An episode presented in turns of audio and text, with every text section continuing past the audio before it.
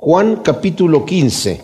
Estamos ya al final del el ministerio del Señor Jesús aquí en la tierra, cuando estuvo en cuerpo, antes de que Él vaya a la cruz. Esta ya es el mismo día en donde el Señor va a ser crucificado.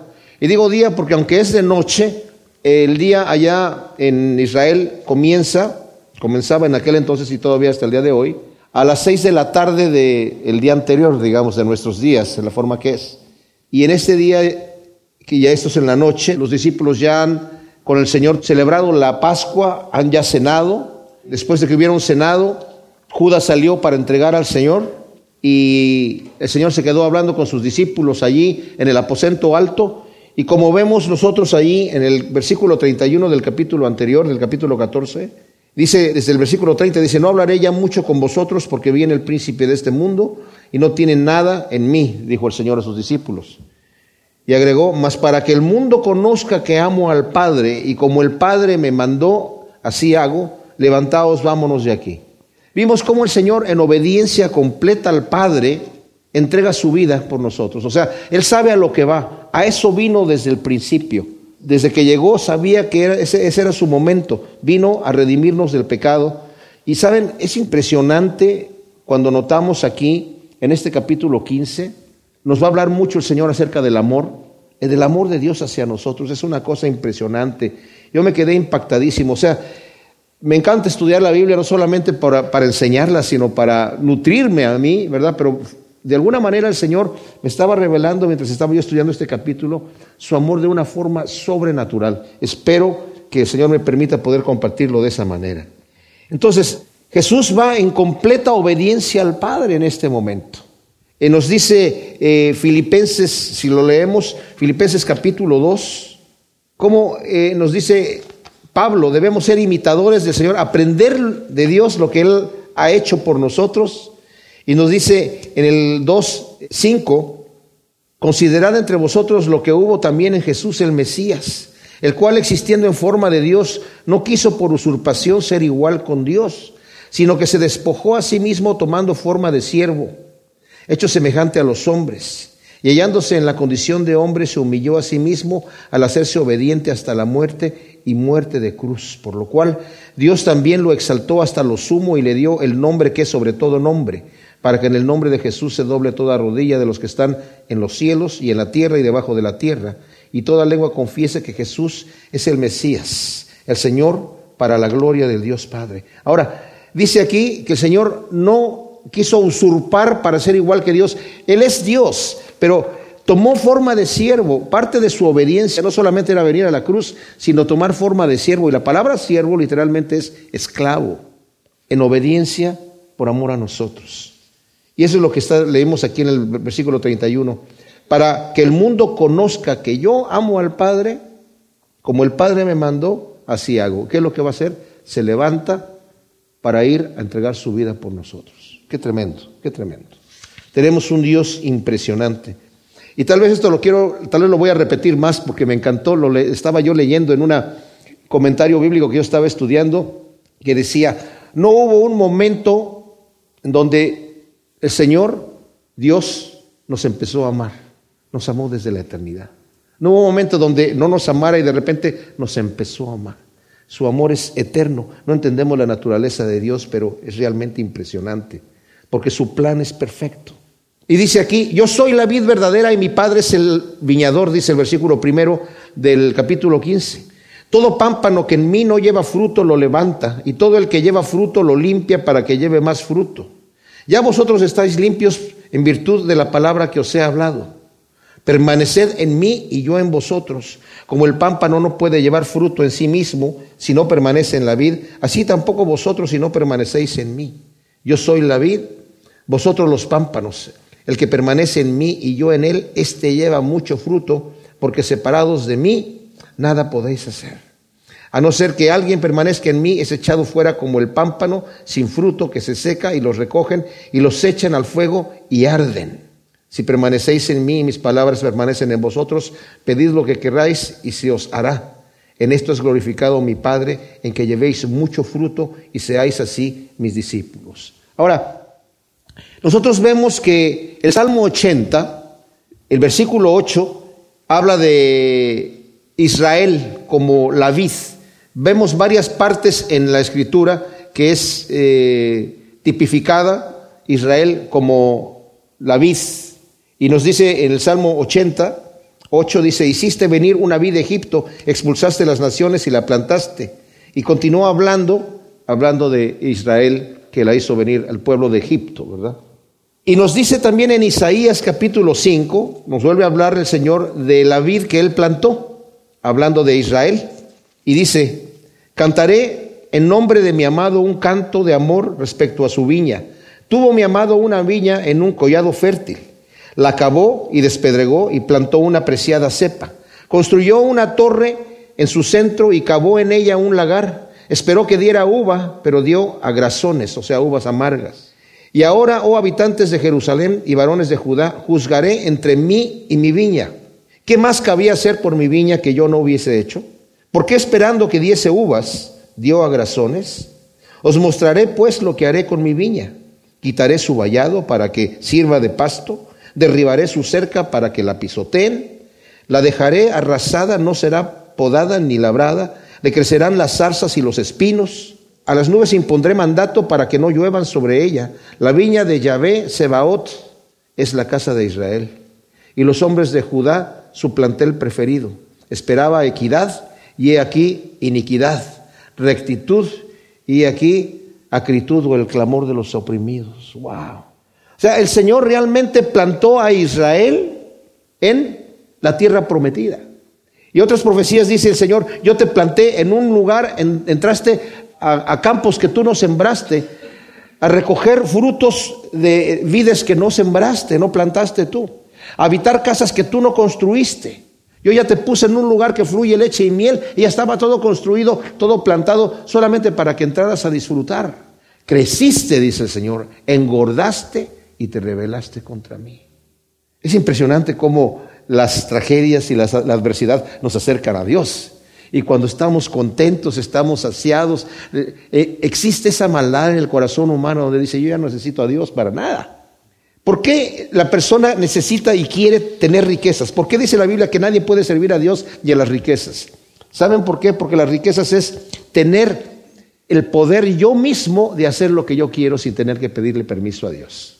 Yo confío solamente en la única persona que puedo confiar, y no es Dios, soy yo. Entonces, como soy yo, yo prefiero tenerlo en la mano y así. El Señor me dice, oye, no te preocupes, busca primeramente el reino de Dios y su justicia y todo lo demás te será añadido. Ah, sí, sí. No, perdón, Señor, yo sí quiero tener no solamente el pan de cada día, el pan de todo el año y si es posible el pan de toda la vida.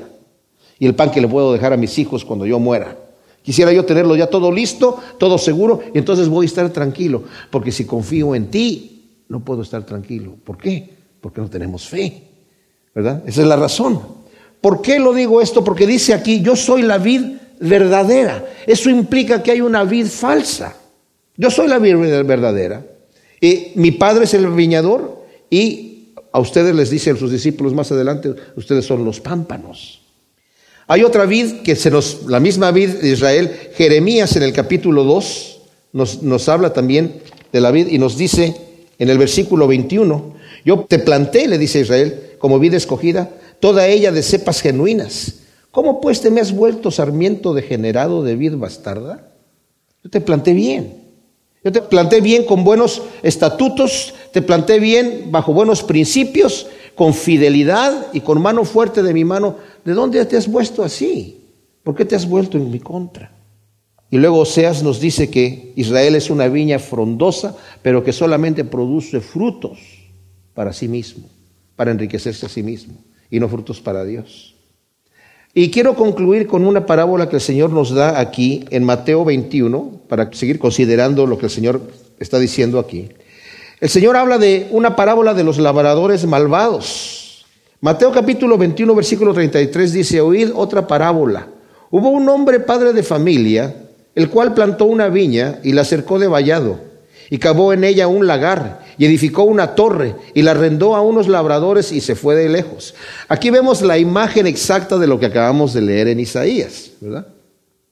Los que están escuchando en este caso, que son los fariseos y los principales de los judíos, se están dando cuenta que está hablando de Israel. inmediatamente la imagen de Isaías viene a su cabeza, inmediatamente.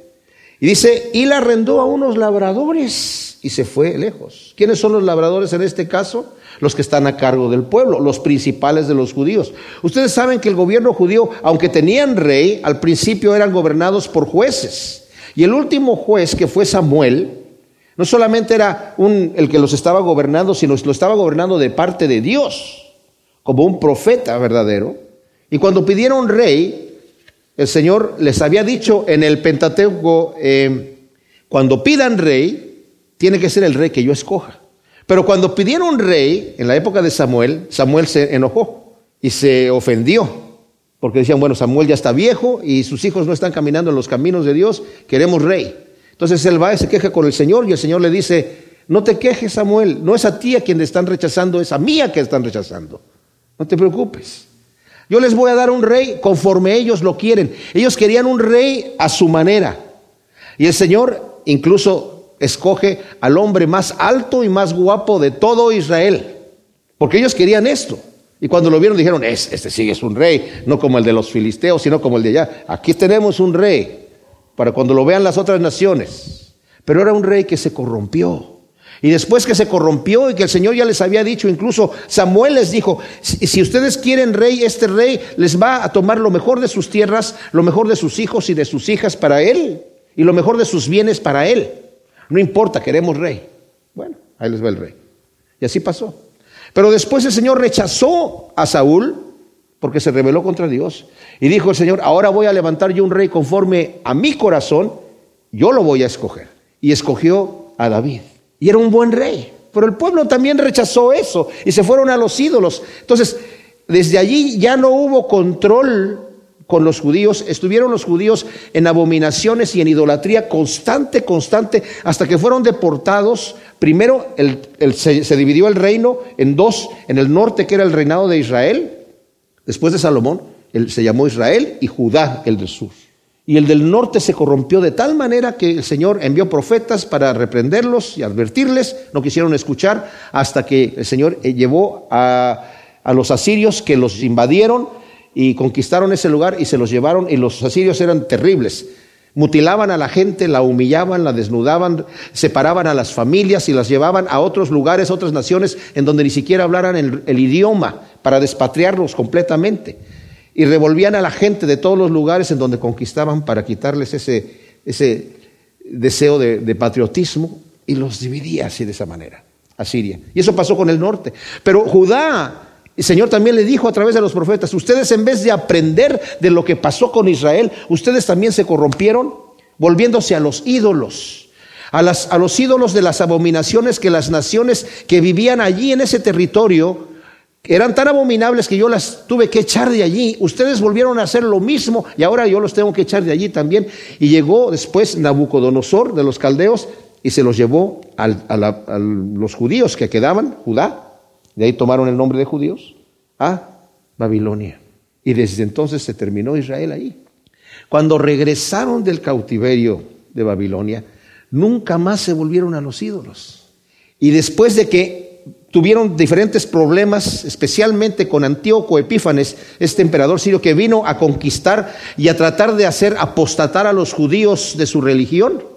Se levantaron los macabeos como una eh, fuerza militar en contra de Antíoco y hicieron gran estrago, pero también se levantaron los fariseos como una fuerza eh, religiosa para preservar la ley, digo, los, la religión judía pero se corrompieron también.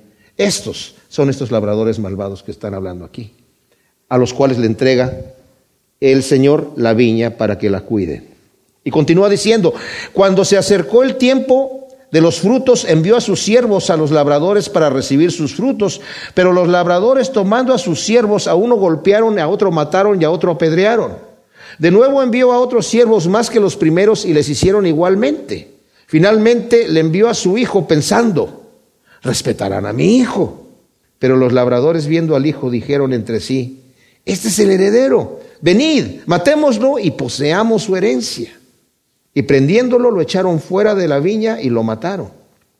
Cuando venga pues el señor de la viña, ¿qué hará aquellos labradores? Le respondieron, a los malos destruirá atrozmente y arrendará la viña a otros labradores que pagarán los frutos en sus tiempos. Jesús les dice, nunca leíste en las escrituras la piedra que desecharon los edificadores.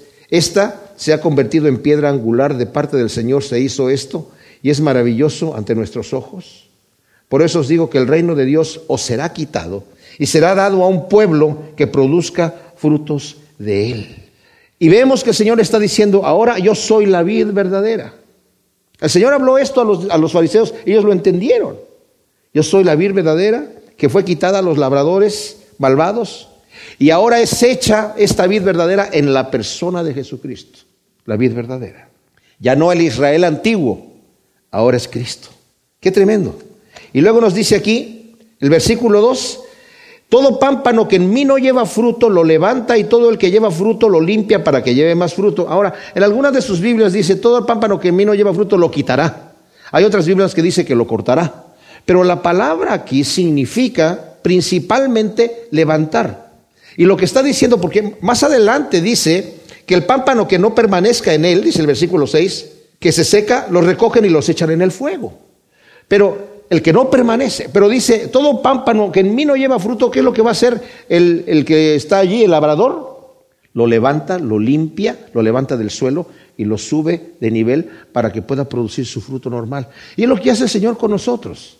No inmediatamente llega y ¡pah! palo en la cabeza, sino cuando no estamos dando fruto, el Señor nos trata, nos trata y nos trata. Pero si yo no quiero permanecer en el Señor, eventualmente me, me seco y me tiene que cortar. Estamos hablando de pámpanos, porque no todos son pámpanos, no todos son parte de la vid. Entonces está diciendo, el Señor lo va a levantar, pero también sucede otro detalle. Dice, todo que lleva fruto lo limpia para que lleve más fruto o lo poda. Las podadas no nos gustan a ninguno. Cuando estamos produciendo fruto, y pensamos todo está bien, estoy haciendo, sirviendo a mi Señor, estoy siendo fiel con mi Señor, no hay ningún problema. ¿Por qué me vienen las pruebas?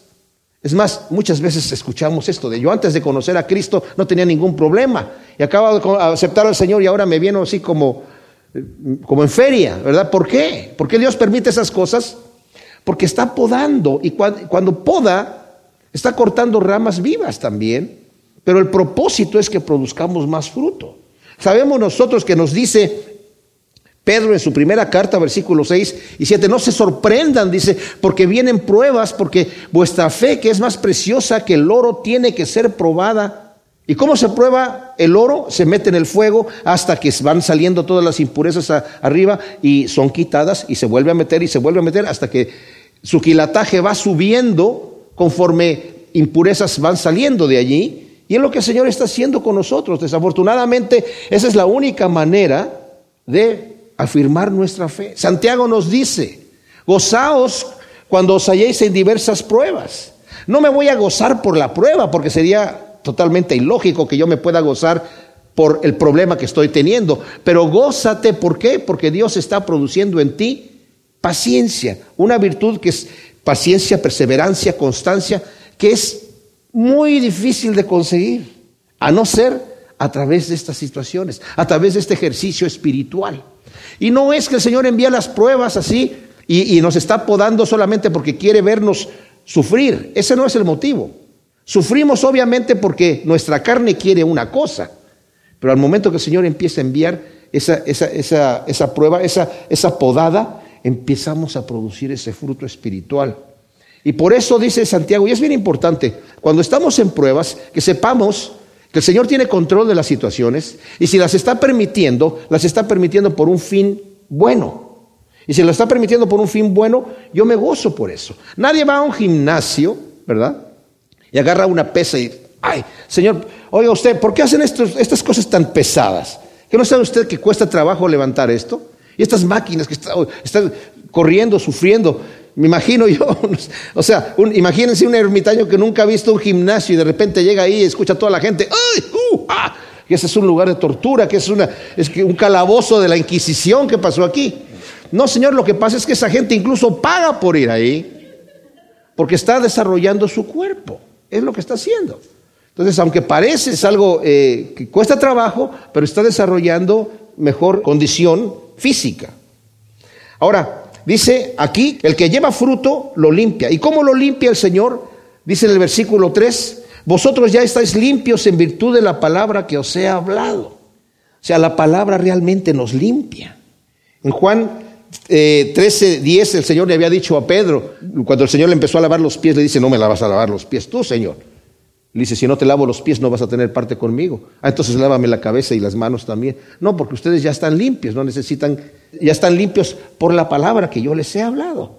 Y nos dice también aquí en Efesios capítulo 5, hablando y confirmando esto de la palabra, cómo nos limpia, en el versículo 25, los esposos, amad a las esposas, así como el Mesías amó a la iglesia y se entregó a sí mismo por ella, por la iglesia, para santificarla, habiéndola purificada en el lavamiento del agua con la palabra, a fin de presentar la iglesia para sí mismo gloriosa, sin que tenga mancha ni arruga, ni cosa semejante, sino que sea santa y sin mancha.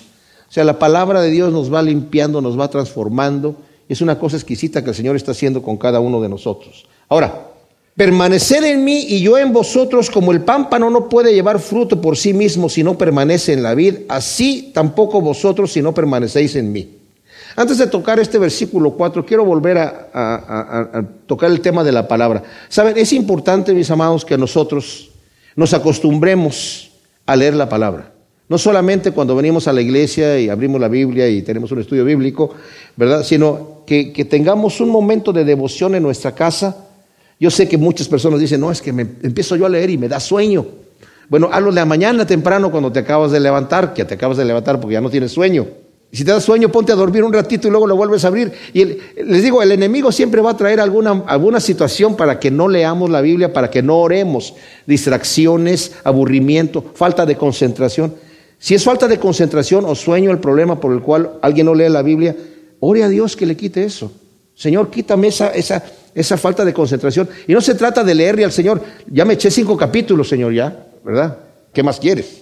No, sino si es solamente un párrafo, es algo en lo que podemos nosotros rumiar, es algo que, nos debe de estar tocando en nuestro corazón, porque la palabra nos limpia. Es necesario que tengamos la palabra. ¿Saben? La palabra es una, una espada, es una arma tan fuerte.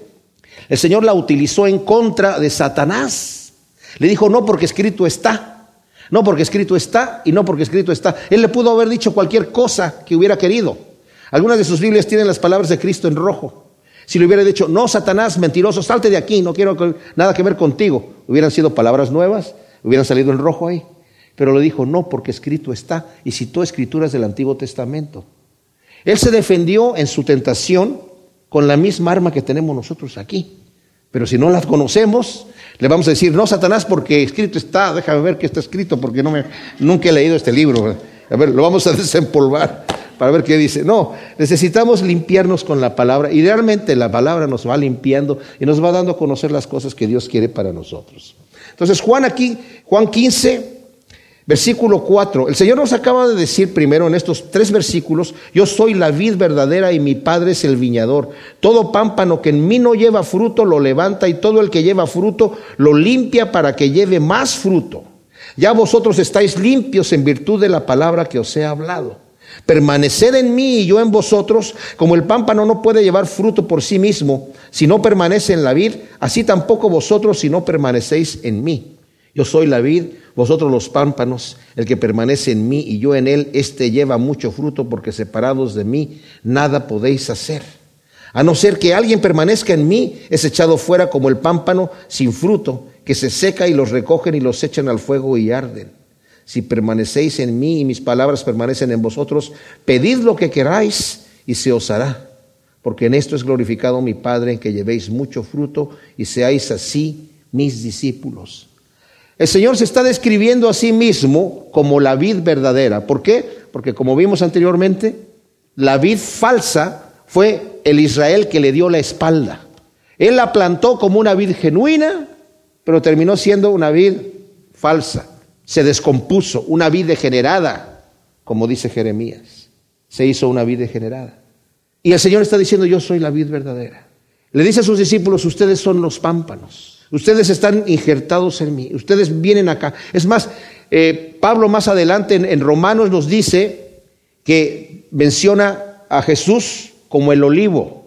Y nosotros somos partes de olivos silvestres que hemos sido injertados en el olivo verdadero, que es el Señor. Y aquí con nosotros como gentiles, o sea, gentiles todo aquel que no es judío, hemos sido también injertados en la vid verdadera, que es Cristo Jesús. Él es la cabeza de la iglesia. El versículo 4 que acabamos de leer, permanecer en mí y yo en vosotros, como el pámpano no puede llevar fruto por sí mismo si no permanece en la vid, así tampoco vosotros si no permanecéis en mí. Yo soy la vid, vosotros los pámpanos, el que permanece en mí y yo en él, este lleva mucho fruto, porque separados de mí, nada podéis hacer. O sea, en realidad, si nosotros no estamos injertados en el Señor, no podemos hacer nada. El Señor así lo ha determinado. Hay gente que cree que con sus propias obras va a poder lograr agradar a Dios. Isaías dice que nuestras buenas obras delante de Dios son porquería. Nosotros no podemos hacer nada bueno, suficientemente bueno para agradar a Dios, porque por naturaleza somos pecadores. Hemos nacido pecadores. Heredamos eso de Adán. Por eso dice David, yo fui concebido de todo en pecado. En pecado me concibió mi madre. No, no, el pecado no quiere decir la relación marital que tuvieron que tener para que naciera eh, David. Ese no es el pecado, porque eso no es pecado. El sexo no es pecado dentro del matrimonio, solamente cuando se hace fuera del matrimonio. Pero el detalle, el pecado es que heredó el pecado de Adán y nació pecador. A un niño no hay que enseñarle a pecar lo tiene automático. No hay que enseñarle a mentir, a manipular, a ser egoísta, ninguna de esas cosas. Eso lo tiene ya ahí. De hecho, hay que corregirlo para quitarle la rebelión que hay en su corazón. Ahora, por razón de que nosotros somos pecadores, todo lo que producimos es pecado. Es más, dice Romanos, eh, Pablo en Romanos capítulo 8, que la mente del hombre es enemistad contra Dios y no se puede sujetar a la ley de Dios, aunque quiera, aunque quiera. Entonces, cuando llegó Nicodemo, en este mismo Evangelio de Juan, a hablar con el Señor Jesucristo, tenía una pregunta que nunca alcanzó a hacer, que era, ¿qué debo hacer para heredar la vida eterna? Porque el Señor le contesta antes de que haga la pregunta, Nicodemo, no vas a poder, si no naces de nuevo, no vas a poder entrar en el reino de Dios. Esa era la pregunta, ¿cómo entro en el reino de Dios? Nicodemo era un fariseo que se dedicaba a portarse bien. Y el Señor no le dijo, pero le pudo haber dicho, por muy bien que te portes, tú recuerdas, y has leído, Isaías dice que tus buenas obras son trapos de inmundicia, porquería delante de él. Nicodemo, si no naces de nuevo no puedes entrar en el reino de Dios porque lo que es nacido de la carne es carne y al Señor las cosas de la carne no le agradan. La carne no puede agradar a Dios. Lo que es nacido de la carne es carne y es muerte. Pero lo que es nacido del Espíritu es Espíritu. Entonces el Señor no solamente nos está diciendo, tú naces de nuevo en el Espíritu, pero está diciendo, yo soy la vid, el que en mí no permanece no puede llevar fruto. Y esto es bien importante porque permanecer en Cristo, mis amados, si hemos nacido espiritualmente, si hemos nacido espiritualmente, esta es una situación que es un poco compleja para explicarla, porque también incluso es compleja para entenderla, que es en dónde se combina el libre albedrío del hombre y la providencia de Dios, en donde Él tiene todo el control. ¿Hasta dónde llega el tema de que Dios es el que hace las cosas o soy yo? Más adelante en este mismo capítulo 15 dice, versículo 16, no me elegisteis vosotros a mí, sino que yo os elegí a vosotros. Momento, ¿cómo? O sea, yo no elegí al Señor, no. El Señor me eligió a mí. ¿Y por qué no eligió a aquel? No sé, pero me eligió a mí, ¿verdad? Si estamos caminando con el Señor, el Señor nos ha elegido. Ahora, cuando venimos y nacemos de nuevo, nacemos de nuevo por medio de la fe. Porque al final Nicodemo le dijo, ¿cómo se nace de nuevo? ¿A poco puedo entrar de nuevo en el vientre de mi madre y nacer? No, no, no, le dijo el Señor. ¿Sabes cómo? Así como Moisés levantó la serpiente en el desierto, el Hijo del Hombre va a ser levantado para que todo aquel que en él cree no se pierda, mas tenga vida eterna. Así se tiene vida eterna, para que todo aquel que crea por fe se nace de nuevo. Pero ese nacimiento nuevo, mis amados, y es el tema que está hablando aquí el Señor, que es importante, no es una cosa que pasó y ya está hecho, o sea, ya, nací de nuevo, listo, ahora vamos felices, no tenemos que preocuparnos de ninguna otra cosa más, no tenemos más que hacer. Sí tenemos más que hacer, tenemos que permanecer en Él. Porque aunque hemos nacido de nuevo, estamos allí, si no permanecemos en Él no podemos producir fruto. O sea, tenemos que seguir, nos dice Gálatas, la instrucción y la corriente del Espíritu Santo para producir frutos. Si nosotros nos rebelamos y vivimos en la carne, no vamos a poder producir frutos jamás, porque la carne está luchando contra el Espíritu y el Espíritu contra la carne constantemente. Dice así en Gálatas 5:16, digo pues andad en el Espíritu y no satisfagáis los deseos apasionados de la carne, porque la carne tiene deseos contrarios a los del Espíritu y el Espíritu a los de la carne, y estos se oponen entre sí para que no prosigáis haciendo lo que deseáis. Pero si sois guiados por el Espíritu, no estáis bajo la ley. Y evidentes son las obras de la carne, las cuales son fornicación, impureza, lascivia, idolatría, hechicería, hostilidades, contienda, celos, enojos, rivalidades, disensiones, herejías, envidias, borracheras, orgías y cosas como estas, sobre las cuales os amonesto de antemano, como antes dije, que los que practican tales cosas no heredarán el reino de Dios. Pero el fruto del Espíritu es amor, gozo y paz, paciencia, benignidad y bondad, fidelidad, mansedumbre y templanza. En contra de las tales cosas no hay ley, pues los que son del Mesías han crucificado ya la carne con sus pasiones. Y ahora que vivimos por el Espíritu, andemos también en el Espíritu. O sea, hay obras de la carne que son cosas que yo puedo hacer. Y hay frutos del Espíritu que son producidos por el Espíritu de Dios en mí. Si he nacido de nuevo, significa que el Espíritu de Dios, como dice la, epístola de, Efesios, me ha vivificado. Porque yo estaba muerto espiritualmente, nací muerto espiritualmente. Desde que Adán pecó, el Señor le había dicho el día que comas de este árbol vas a morir. Satanás le dijo a Eva, no, no vas a morir. Y comió del árbol y le dijo, ya ves, ¿qué te pasó? Nada, no te pasó nada. Pero murió espiritualmente. Espiritualmente murió. De manera que el hombre natural no percibe las cosas de Dios. Es enemigo de Dios por naturaleza. Nacemos siendo enemigos de Dios. Y el Señor nos escoge y nosotros venimos a Él porque Él nos atrae y por fe recibimos ese nuevo nacimiento, pero mis amados necesitamos permanecer en Él. Esa es una decisión que nosotros tomamos. Dios hace la obra en nosotros, mis amados. Dios hace la obra completa. Pero como dije, no entendemos hasta dónde está el asunto cuando Dios hace la obra completa y nosotros tenemos también nuestra responsabilidad. ¿Hasta dónde llega mi responsabilidad? Mi responsabilidad llega hasta el límite.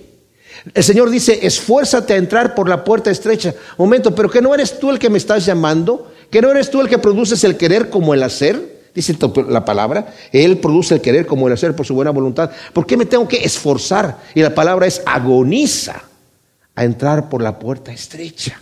Wow. Que no es por fe y no por obra, sí, por fe. Y la fe dice, y no es de vosotros la fe, es de Dios también. Ah, entonces, ¿por qué Dios nada más no me da fe para que yo crea y Él hace toda la obra? Me da el mandamiento, mis amados, y por eso les digo que es difícil conciliar esto en nuestra mente carnal. No podemos. Lo que tenemos que hacer es esto. Sabemos que tenemos mandamientos que Dios nos ha dado, pero a la vez sabemos que nosotros somos incapaces de obedecerlos. Pablo dice en, Romanos 7, el querer el bien está en mí y no el hacerlo. Yo quiero hacer el bien y hago el mal. El mal que no quiero, eso hago y el bien que yo quiero no lo puedo hacer. Miserable de mí, dice Pablo. ¿Quién me va a librar de este cuerpo de pecado y de muerte? Pero dice, gracias doy a Jesucristo que a través del Espíritu de vida, ahora, en la ley del Espíritu de vida, ahora puedo yo hacer lo que antes no podía. Ya una vez que he nacido de nuevo y yo me allego al Señor y le digo, Señor, yo me niego a mí mismo, como Él dice, el que quiera ser mi discípulo, y no solamente es un capricho del Señor, cuando dijo, el que quiera ser mi discípulo, tiene que negarse a sí mismo, tomar su cruz y me siga, es porque no hay otra manera. Porque si yo no me niego a mí mismo, sigo estando yo aquí. Y nunca voy a poder decir, como dice Pablo, yo ya no vivo aquí. Yo estoy crucificado con Cristo en la cruz y lo que vivo en la carne lo vivo en la fe del Hijo de Dios. Yo ya no vivo aquí, es Cristo en mí el que hace la obra.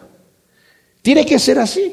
Entonces, al yo permanecer en el Señor significa que no solamente Él es el que está operando por su Espíritu Santo lo que yo tengo que hacer, sino que es tan perfecta la obra que Dios hace en mí. Fíjense lo que estoy diciendo porque es fuerte. Es tan perfecta la obra que el Espíritu Santo hace en mí que es agradable delante de Dios. De manera que ahora dice Romanos 12, presenta tu cuerpo en sacrificio vivo, santo y agradable a Dios. Agradable a Dios, pero que no eran porquerías, que no las buenas obras delante de Dios eran trapos de inmundicia y porquería. No, pero ahora que has nacido de nuevo, ya no eres tú el que estás operando ahí, el que está operando es Cristo. Ya no estás en tu propia fuerza, estás injertado en la vid verdadera y estás produciendo los frutos que Dios quiere que produzcas. Es más, dice, y vas a producir mucho fruto, que no va a ser tu fruto, va a ser el fruto del Espíritu de Dios. Impresionante. Somos como canales en donde los cuales el Señor nos, nos injerta y de repente empezamos a producir lo que normalmente no producimos nosotros. Y el Espíritu de Dios tiene una labor en nosotros en donde nos va santificando, nos va cambiando, nos va perfeccionando y nos va transformando a la imagen de Cristo Jesús, como dice la Escritura que tiene que ser. Y dice Juan en el capítulo 3 de su primera carta, el que tiene esa esperanza de ser transformados y de verle a Él cara a cara, se purifica a sí mismo así como Él es puro. Entonces, ¿me purifica Dios o me purifico yo? Yo también le pongo de lo mío, porque el Señor no actúa con piloto automático. Y les digo esto porque es como antes de que yo me empiece a levantar el cuello y decir, bueno, yo sí fui obediente, yo agonicé para entrar por la puerta estrecha. Yo creí y con toda mi fe delante del Señor. Y yo hice todo esto para el Señor y estoy permaneciendo ahí. Cuando yo llego al final de todo mi orgullo, el Señor dice, tú no has hecho nada, yo lo he hecho todo por ti. Pero a la vez no puedo decir, bueno, entonces me voy a relajar. No, no, no, no puedes hacer eso. O sea, les digo, eh, no, no, podemos nosotros saber exactamente dónde queda el asunto, pero alguien dijo, es como si tú ves una, hay unas puertas ahí que dice, escojo a Cristo, no lo escojo. ¿Qué haré? ¿Lo escogeré o no lo escogeré? Yo lo voy a escoger. Y entro por la puerta que dice, escojo a Cristo. Y me estoy levantando el cuello y cuando volteo para atrás dice, yo te escogí a ti. O sea, en realidad el Señor lo hace de esa manera, ¿verdad? Entonces, lo que tenemos que hacer nosotros, mis amados, ¿qué cosa es? Permanecer en Él, permanecer en Él, obedecer sus mandamientos. Los mandamientos están dados para, hacer, para que yo los obedezca. Leímos que el Señor nos había dicho anteriormente, versículo 15 del, del versículo del capítulo 14, si me amáis, guardaréis mis mandamientos. Versículo 24, el que no me ama no guarda mis palabras y la palabra que oís no es mía sino la del Padre que me envió. Y aquí nuevamente nos va a volver a decir que guardemos el, versículo 10 de este capítulo 15. Dice también, si guardáis mis mandamientos, permaneceréis en mi amor, como yo he guardado los mandamientos de mi Padre y permanezco en su amor. ¿Cómo podemos permanecer nosotros en Jesús? Guardando sus mandamientos. No podemos permanecer de otra manera. Gálatas, como acabamos de ver, los frutos de las obras de la carne y los frutos del Espíritu, yo solamente debo dejarme guiar por el Espíritu, porque las obras de la carne son cosas que yo puedo salir afuera y hacer. Yo puedo salir afuera y cometer homicidio, puedo robar, fornicar, emborracharme, eh, practicar cualquier, y, empezar a odiar a la gente. Son cosas que me nacen porque yo las puedo hacer en la carne, mi carne tiene esa potestad. Pero los frutos del Espíritu no son míos son del Espíritu. No son obras, son frutos. Entonces, ¿quién los produce? El Espíritu. Y cuando el Espíritu produce los frutos, los produce de manera natural. Un naranjo produce naranjas, naturalmente. No tiene que estar pensando, a ver, ¿cómo estamos hoy? Ya debo empezar a tirar la florecita para, porque si no después no voy a producir naranjas. Y tengo que tener cuidado que sean naranjas las que salen ahí, no limones, sino la gente, quién sabe qué va a decir. Es natural que le salga naranja si está bien plantado, en buena tierra, y está bien regado, y está bien abonado, va a producir su fruto. Y nosotros vamos a producir el fruto del Espíritu Santo si no contristamos el Espíritu Santo y si permanecemos en el Señor. Por eso nos es necesario permanecer, aunque tenemos ya la naturaleza, aunque nos ha vivificado el Señor, si yo ando en las obras de la carne no voy a producir los frutos del Espíritu. Tal cual. Es como quitar el árbol y quitarle el agua y no permitirle que, se nutra. Entonces, Dios no me va a torcer el brazo para producir los frutos del Espíritu, sino que me va a permitir que yo sea guiado por el Espíritu. Solamente tengo que ser guiado por el Espíritu. El Señor dijo, deja tus cargas delante de mí y lleva mi yugo que es ligero. ¿Saben qué cosa es el yugo? El yugo es una cosa que se pone en los animales en el cuello para guiarlos a donde tiene que ir. Déjate guiar por el Espíritu, dice el Señor. No lo contristes, déjate guiar. Y cuando te dejas guiar por el Espíritu, estás permaneciendo en el Señor. Estás obedeciendo a lo que Dios nos dice que debemos hacer. Como leímos en Juan, primera de Juan, eh, la carta que después él escribe, hablándonos acerca de permanecer en él. Capítulo 2, 3 dice, en esto sabemos que lo hemos conocido si guardamos sus mandamientos. El que dice yo lo conozco y no guarda sus mandamientos es mentiroso y la verdad no está en él. Pero el que obedece su palabra, en este verdaderamente se ha perfeccionado el amor de Dios. Por esto pues sabemos que estamos en Él. El que dice que permanece en Él debe andar como Él anduvo. Esto es permanecer en el Señor, siendo guiados por Él. Y un versículo que siempre leo también es el 28 de este mismo capítulo donde dice, y ahora hijitos, permaneced en Él. O sea, viene el mandamiento nuevamente, para que cuando sea manifestado tengamos confianza y no nos apartemos de Él avergonzados en su venida. Ahora, esto de apartarse de Él, avergonzados en su venida, no quiere decir que, ay Señor, bueno, me da vergüenza, me voy a hacer un poquito para acá mientras toda la cosa. No, el apartado de Él es apártate de mí, maldito, al fuego eterno. No es, no es, hazte, para allá un poquitito. Si no permanecemos en el Señor, ¿qué va a pasar? Aquí dice, yo soy la vida y vosotros los pámpanos, el que permanece en mí y yo en él, este lleva mucho fruto porque separados de mí, nada podéis hacer. Pero a no ser que alguien permanezca en mí, si no es así, es echado fuera como el pámpano sin fruto, que se seca, y los recogen y los echan al fuego y arden. Si permanecéis en mí y mis palabras permanecen en vosotros, pedid lo que queráis y se os hará. O sea, cuando yo permanezco en el Señor, solamente así puedo llevar fruto. Porque como dije, el fruto no es mío. Y el fruto es necesario. En esto, dice el versículo 8, es glorificado mi Padre en que llevéis mucho fruto y seáis así mis discípulos. ¿Por qué es glorificado el Padre en que yo lleve mucho fruto? ¿Qué quiere decir esto de que es glorificado el Padre? Significa que yo era una rama seca. Estaba yo leyendo de un ejemplo, dice, si vemos a un, un hortelano que está cuidando una planta, ¿verdad? Y la cuida bien para que produzca mucho fruto, bueno, pues algo loable. Pero cuando ah, toma ya un árbol que está prácticamente muerto, seco, muerto, y le empiece a hacer allí cositas y de alguna manera hace que produzca mucho fruto, wow, qué admiración. Y lo que el Señor ha hecho con nosotros, nosotros éramos ramas secas, muertas, nos ha vivificado. Y por eso es glorificado el Padre, en que llevemos mucho fruto. Y el fruto que Él quiere, ¿saben cuál es? Es maravilloso. No me va a dar tiempo de dar todo el mensaje que tengo para, para, para esta ocasión, lo vamos a dejar para la segunda parte, pero quiero terminar solamente con esto. El amor de Dios es una cosa maravillosa. Él ha dicho que toda la ley y los profetas, cuando le vinieron a preguntar cuál es el grande mandamiento, dijo, amarás a tu Dios con toda tu alma, con toda tu mente y con todas tus fuerzas. El Señor nunca discutió de situaciones teológicas con los fariseos, pero cuando le llegaron con una pregunta teológica, con esta pregunta, inmediatamente respondió, inmediatamente. Y dijo, y el segundo mandamiento es semejante. Ya me imagino que los maestros de la ley, decir, ¿cómo se va a atrever a decir que hay un mandamiento más importante que otro y cómo podemos saber? El Señor inmediatamente dijo, el mandamiento más importante es amarás a tu Dios con toda tu alma, con toda tu mente, con todas tus fuerzas. Y el segundo es semejante, amarás a tu prójimo como a ti mismo. El versículo 7 donde dice, si permanecéis en mí y mis palabras permanecen en vosotros, pedid lo que queráis y se os hará. El Señor, como lo vimos anteriormente, no nos está dando un cheque en blanco para que nosotros hagamos lo que nosotros queramos. ¿Verdad? El Señor había dicho anteriormente, donde dos o más se pongan de acuerdo sobre una sola cosa, yo la haré. Donde cualquier cosa, nos había dicho anteriormente en el, capítulo anterior, cualquier cosa, el versículo 14, eh, 14 dice, si algo me pedís en mi nombre, yo lo haré.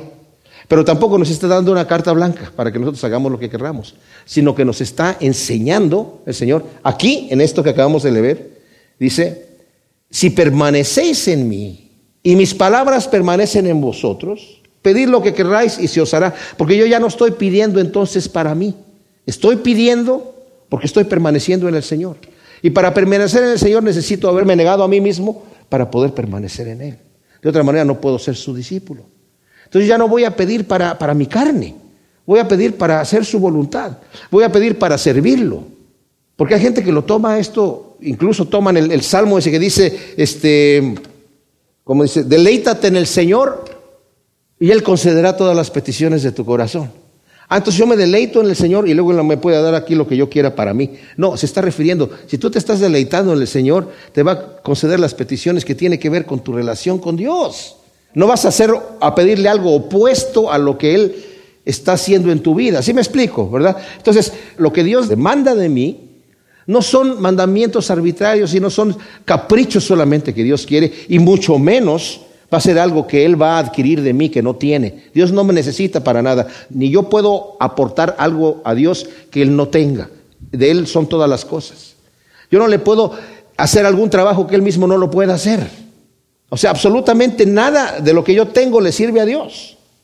Y todos los mandamientos que Dios me da son para mi propio beneficio. Son para que yo pueda recoger estos frutos. Y los frutos son también para mi propio beneficio y para beneficio de los demás. O sea que al fin de cuentas todo lo que Dios me da y sus mandamientos, sus estatutos, los frutos y todo lo que Él quiere para mí es puro bien, gloria y honra para mí. Pero yo necesito saber desprenderme de lo que yo tengo, desprenderme de lo que yo tengo tomado así para poder permanecer en el Señor. Entonces yo lo que le voy a pedir va a ser, Señor, haz tu perfecta voluntad en mi vida. ¿Qué es lo que tú quieres que yo haga? Dame la capacidad de servirte.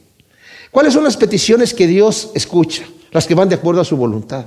Señor, transforma mi vida, transforma mi corazón egoísta, transforma mi corazón carnal, transforma mi, mi, mi corazón impetuoso en donde yo quiero hacer lo que yo quiero.